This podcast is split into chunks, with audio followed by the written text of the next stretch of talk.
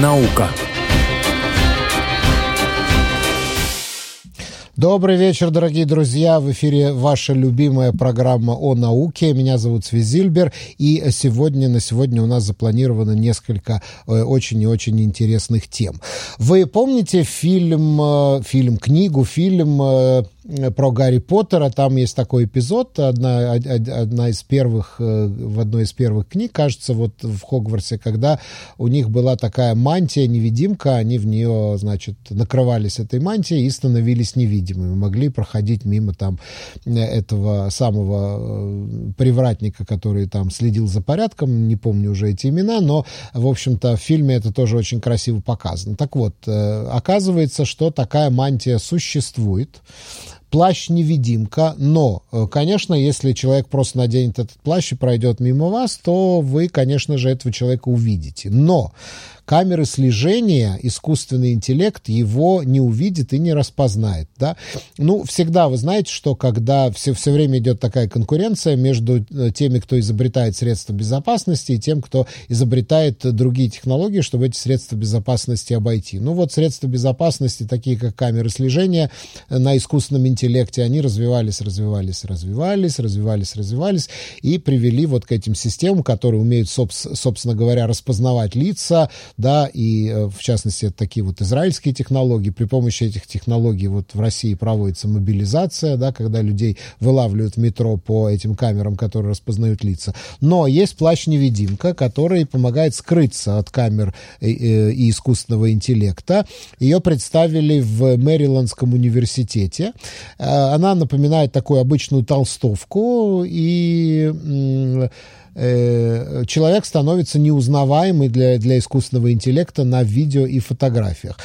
Дело в том, что алгоритмы распознавания, они декодируют фигуру человека, создают э, такие ранжирования элементов, которые делают фигуру фигурой. А если вам удается оказать этому сопротивление, то алгоритмы просто не смогут определить, какой объект перед ними, они вообще не могут определить, что это человек, и э, алгоритм распознавания рухнет. И таким образом вот предмет одежды, который который бросает вызов вот этой глобальной системе распознавания лиц, и человек становится действительно невидимый для э, так называемого большого брата. Ну, конечно, если э, видеокамеру просматривает человек, то он все заметит, и толстовка не сможет скрыть, да, но если это только искусственный интеллект, то, соответственно, э, камера его не увидит. Вот об этом мы продолжим сегодня разговор с Майком Вайцманом, которого вы, конечно же, же хорошо знаете, техноблогером. Э, Майк у нас на линии. Майк, приветствую. Добрый, добрый вечер, Свет, добрый вечер. Да, магия существует в реале, но на самом деле я сегодня утром, когда выставил это исследование, получил интересную реакцию от разработчиков подобных систем в израильской оборотной системе, которые так. меня заверили, что это это исследование Мэрилендского университета изучаются и в Израиле, и этот алгоритм обмануть можно всего лишь несколько раз, после чего сама эта система обучается и обходит э, попытки обмануть ее буквально за 2-3 попытки. Так что на самом деле невидимка ты можешь стать, ну, может быть, один-два раза до того, как эту систему обу- обучают находить. Э, дело в том, что система обучается сама на размерах э, внутри алгоритма, когда она видит несколько фигур и так далее. И как только она получает обилие подобных фигур, происходит ну, что-то типа замыкания, она в упор не видит данную толстовку. А, то есть того, э, что... вот это, это борьба тех, кто разрабатывает технологии безопасности, и тех, кто разрабатывает технологии, чтобы эту безопасность обходить, она уже продолжается уже переходят на следующий этап и уже э, учатся, э, как э, обучить искусственный интеллект, чтобы Система он это обходил. Система обучается. А, то, то есть она... Она не, не, просто, она не просто учится, она учится на ходу, и более того, ну, это как борьба с вирусов, э, хакеров и так далее. Это каждый вирус, в принципе, разрабатывается от вируса по, по мере нахождения в э, режиме live. Но, в принципе, подобная магия, если мы говорим о техническом исчезновении, еще год тому назад было представлено покрытие на танках э, э, искусственные чернила, которые тоже позволяют э, своего рода маскировку и подстраивать цвет танка или цвет машины и, в принципе, тот камуфляж, который будет незаметен глазу человека издалека, mm-hmm. то в данном случае попытки обмануть большого брата ранжируются и, в принципе, готовятся. А в тоталитарных системах, где активно используются те же правоохранители, используют систему опознавания лиц, думаю, вот подобная толстовка будет крайне популярной. Да. Вот знаешь, что меня удивило? Что эти системы распознавания лиц, они, когда началась корона, они научились распознавать лица в масках. Вот как это произошло? А, очень просто. Они используют, используют другие параметры. Ваш же iPhone, новая система iPhone, iOS, например, они распознают лица в масках, несмотря на маски. Они ну, я не знаю, вот мой iPhone, параметры. мой iPhone меня в маске не распознавал, я все время вводил пароль а нужно просто добавить ваше лицо в маске для того, чтобы он его познавал. Он ага. создает другие параметры от размеров ушей, глаз и так далее, разрез. Угу. И система вот это распознавание лица, она точно так же... Э, а как она получает эти дополнительные параметры? А, они, во-первых, самообу... как мы говорим, мы говорим о самообучении. Кроме того, дополнительно алгоритмы и так далее. Они будут... Но это же значит, что человека, которого ищут, должны внести в базу данных, чтобы он там был в маске, чтобы она могла а, померить эти Несколько параметры. Несколько человек, размеры, причем есть какие-то абсолютно э, субъективные системы, то есть размеры э, от ушей, разрез глаз и так далее, которые невозможно подделать, угу. скажем так. Угу. Более того, системы опознавания работают одновременно не только с визуальным опознанием, а, например, с температурой. Так обыскивали, выискивали больных короной, например, в аэропортах, угу. в Китае. То есть там какие-то тепловизоры стояли? Да, да, да, именно так инфракрасное излучение какое-то ловили.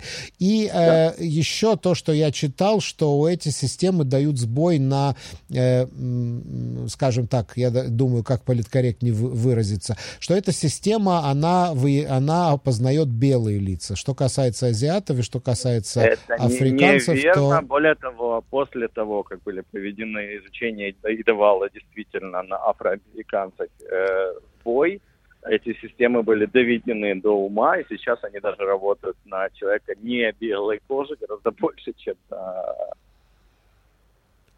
Просто, а, просто что, что значит доведены, доведены до ума? Это значит, что туда была внесена дополнительная база данных афроамериканцев да, для того, чтобы... просто человека с другим оттенком кожи. Угу. А это все работает по принципам нейросетей? Безусловно. Я так понимаю. И нейросети... Big это... дата, большая информация, которая вводится, которая доводится одновременно. И нейросети, это, я понимаю, вообще вот само по себе гораздо больше волшебство, чем пла плащ-невидимка, потому что до сих пор никто не понимает, э, как они думают и почему они приходят к тем или иным решениям. И вот э, последнее, ну, то, что... Сейчас даже обычные пользователи могут, в принципе, подивиться нейросетям. Сейчас открываются новые системы, например, которые составляют изображение. Вот, вот, вот. Я, я к этому и веду, что вот начинают появляться в социальных сетях очень красивые картинки, которые нарисованы искусственным интеллектом, вот этими самыми нейросетями. То есть э, нейросетям задаются ключевые слова, э, какие-то, которые несут с собой какой-то некий культурный код или некое название, некую информацию, и нейросети рисуют картину, ну, в, своем ну, каком-то это, стиле. Это первичный этап, я уже видел подобные системы, которые создают видео. Так. заданным текстом. То есть вы можете, в принципе, вбивая, например, Ну, видео ты имеешь в виду компьютерную анимацию, конечно. Ошибаетесь. Нет, видео? Фейк. Брюса Виллиса, отыгрывающего в э, Вау. «Приключения Шурика». Вау, дипфейк. Окей, окей. А эм, э, расскажи, пожалуйста, вот про эту технологию deepfake. Ведь на самом деле э, мы пришли к, тако, к таким технологиям, которые может, ну, действительно, можно себя выдать абсолютно за другого человека, надеть на себя маску абсолютно другого человека в социальных сетях. И э, пранкеры в том числе этим пользуются для того, чтобы кого-то там разыграть. Это тема отдельно, отдельно, я думаю, более серьезные беседы, но, в принципе, это уже близится к такому уровню уровню. Более того, а, права на дипфейки уже, в принципе, являются такой же недвижимостью. Тот же Брюс Уиллис сейчас продал собственного дипфейк персонажа для рекламы, например, э, мобильной компании Российской Федерации. Буквально две недели тому назад. Да, это, в, в, обход, в обход же недвижимость и права на отыгрыш. Э, тот же Дарт Вейдер, который продал права на собственного персонажа для того, чтобы даже после его смерти можно, он мог появиться в любом кино. А, ну это, в принципе, права на рекламу, но так-то можно, если ты делаешь что-то для себя или там для того, чтобы кого-то разыграть, можно использовать абсолютно любое лицо любого человека, а, взять вот там, тоже, допустим... И, и тут, тут тоже интересно, те же картины, которые вы, вы воссоздаете, а вы, когда регистрируетесь в этой, например, программе, вы даете, во-первых, права на открытое использование ваших изображений. Uh-huh. Во-вторых, э, вы не можете использовать и продавать права на эту картину, поскольку вы используете, эта система учится на uh-huh. изображениях, которые заполучили автор. Угу. А не страшно давать и передавать и свои фотографии этой системе? Ведь Бог его ну, знает, ну, как она это будет использовать. спросить любого пользователя Фейсбука, например. Да вводятся ваши фотографии и так далее, и давали права социальной системе использовать на их разумение фотографии. Да, но использовать это в коммерческих целях, там сделать такую рекламу для своей фирмы, это бесплатно нельзя или можно? А, там есть определенные, опять же, зависит от системы, но есть определенные договора, где вы можете использовать, э, использовать как коммерческую систему данное изображение. Uh-huh. Но теперь представьте себе, что поскольку, например, картина базируется на картинах Ван Гога, вы создаете новое изображение uh-huh. Ван Гога, а потом пытаетесь его продать. Кому будут принадлежать права? То есть можно задать, я хочу, чтобы Ван Гог нарисовал, я не знаю, «Лебединое озеро», и так оно нарисует, да, вот э, заданную тему в стиле наиболее, этого Наиболее близко, более того, э, тут, кстати, стали популярны специалисты по контекстовой рекламе, те, которые описывают рекламу словами, потому что вбивать указания компьютеру – это наиболее близко. То есть вы описываете словами картина, которая как Ван Гог, перспективой на 50% в синих оттенках э, потолнухами. Угу. Угу. То есть нужно описать то, что вы хотите увидеть на картине. Еще одна технология, которая в последнее время получила распространение, и она тоже связана напрямую с нейросетями, это оживление картин, древних античных статуй. То есть вот просто они берут нейросети, изучают там портрет исторического какого-то персонажа или какой-то древнеримской статуи и, э, значит, э, показывают, как этот персонаж выглядел и показывают довольно ре- реалистично, причем он поворачивает голову, улыбается. Графика — это смежная сфера между э, нейросетями с э, визуальным изображением статичным и как раз дипфейками, о котором мы говорим, это motion graphics. Это именно оживление движения. То есть, э, более того, вы эту картину, например, вы старые черно-белые фотографии можете оживить буквально нажатием да, да, да.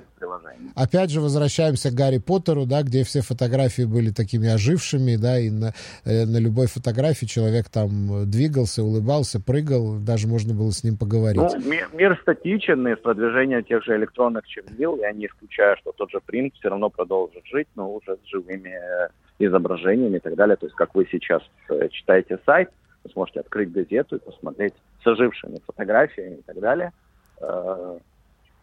любой читаемую вам статью.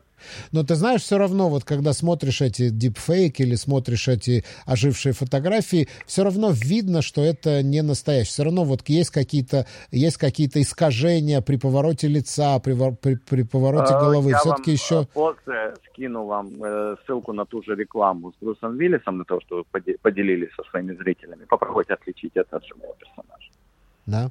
Ну, значит, просто мне, ну, вот эти вот исторические персонажи, все-таки я смотрю, ну, заметно, что это компьютер, что это компьютерная графика, и при поворотах э, э головы, при поворотах лица в разные стороны Еще появляется... Раз, при статичных оживлениях фотографий понятно, что система не обучена, она не знает, как это должно выглядеть точно. А в дипфейках вы берете живого человека, отрабатываете это все на зеленом экране, и потом это прорабатываете уже с готовым персонажем. Да. Просто э, уровень работы и время потраченное на создание.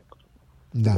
Ну, значит, следующий шаг — это система, которая должна разоблачать эти дипфейки, да, и предупреждать тебя, что с тобой общается по видеосвязи не тот человек, за которого он себя выдает. Это, безусловно. Значит, это безусловно. значит уже следующая это не, задача. Не, не из Банка Израиля, не из Банка Пуалима, не это не аферисты. Да, это не служба безопасности кредитной компании. Э, Майк Вайцман, техноблогер. Большое спасибо, я благодарю тебя за Рад эту интересную беседу. Да, всего доброго, всего доброго. Всего доброго, все хорошо.